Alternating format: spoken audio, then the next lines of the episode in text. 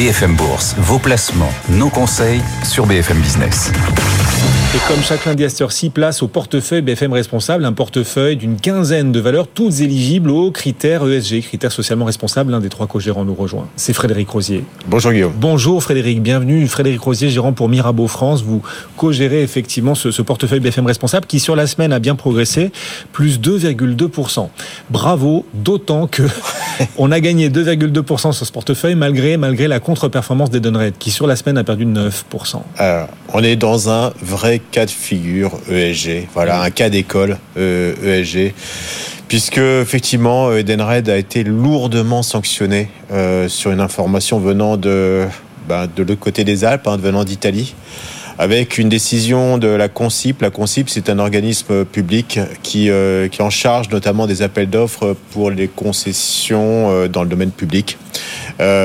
Suite à un appel d'offres qu'avait remporté Edenred en 2019, euh, il y avait des soupçons quand même d'un, ah, on va dire pas d'une fraude, mais en tout cas d'un prix affiché qui aurait été en dessous de la valeur euh, réelle. Hein. Donc on est carrément dans une situation quasiment de dumping, hein, c'est-à-dire en, en dessous du coût, euh, du coût réel. Euh, et la Concip a décidé, en tout cas le tribunal a décidé de mettre sous séquestre 20 millions d'euros qui correspondraient au manque à gagner pour l'État italien. Mmh.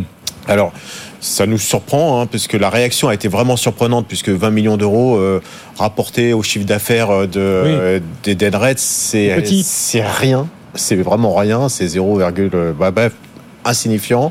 Euh, L'Italie, c'est une part, en tout cas sur la partie publique, c'est une part aussi qui, voilà, une variable d'ajustement. Par contre, dans le cas qui nous concerne, qui est la thématique ESG, je crois qu'on doit ne rien laisser passer si on veut être crédible.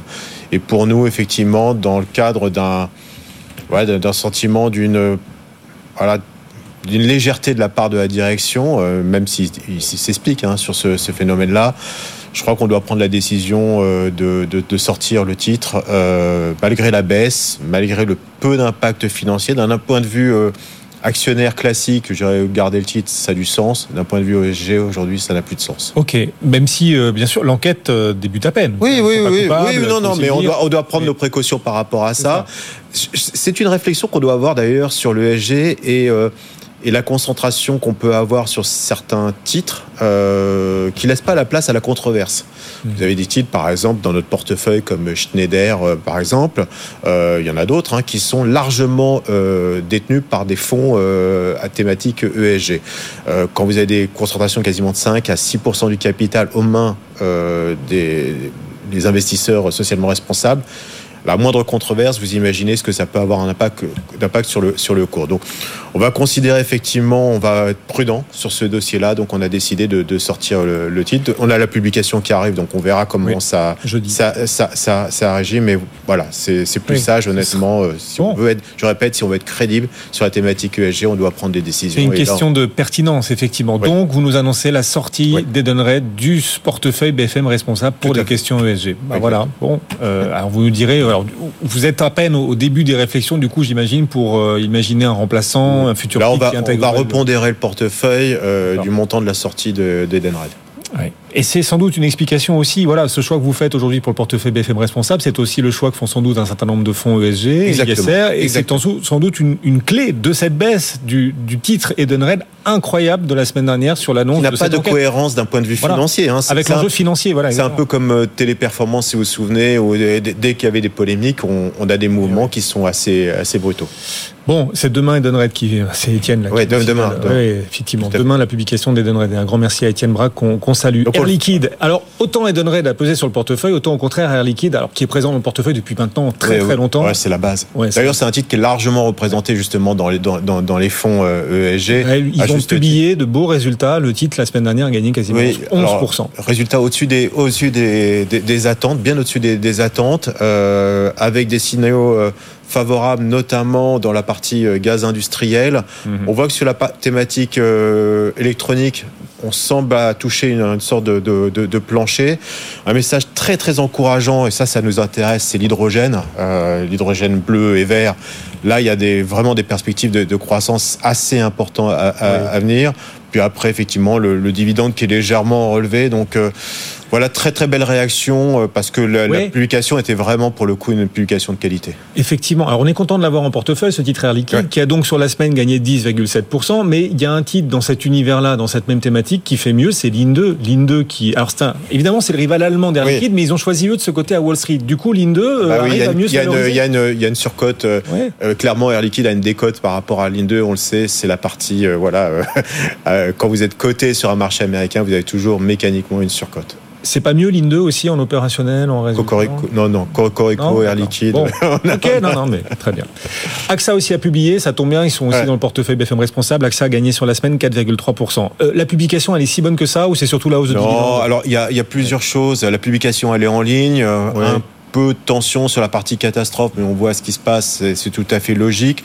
Par contre, dans le plan qui a été annoncé et dans les résultats, il y a surtout ce qu'on appelle le payout, c'est cette partie de, de, résultats qui est redistribuée à l'actionnaire. Mm -hmm. Donc le dividende est largement remonté, relevé. Oui. Rachat euh, d'actions aussi. Et le rachat d'actions, puisqu'on a deux phases de rachat d'actions, d'ailleurs un rachat d'actions qui est pris sur le résultat net et, et, une part qui est pris également pour compenser la réorganisation de la part euh, réassurance. Alors ça fait un payout euh, objectif de 75%. Ça, fait, ça veut dire qu'on a un retour sur l'actionnaire sur AXA qui est phénoménal. Phénoménal, ouais. Donc, Aujourd'hui, si vous voulez avoir une action, ça se paye 8-9 fois les bénéfices, avec un, un, un taux de, de, redistribution élevé, euh, dans un contexte d'un portefeuille assez équilibré entre euh, l'assurance vie et euh, l'assurance dommage, qui forme, voilà, c'est un équilibre assez, assez parfait pour AXA je trouve que c'est un bon titre euh, pour les gens qui recherchent justement cette sécurité. Mais on disait si les taux montent, ce sera bon pour les assureurs. S'ils baissent, du coup, ce sera moins bon. euh.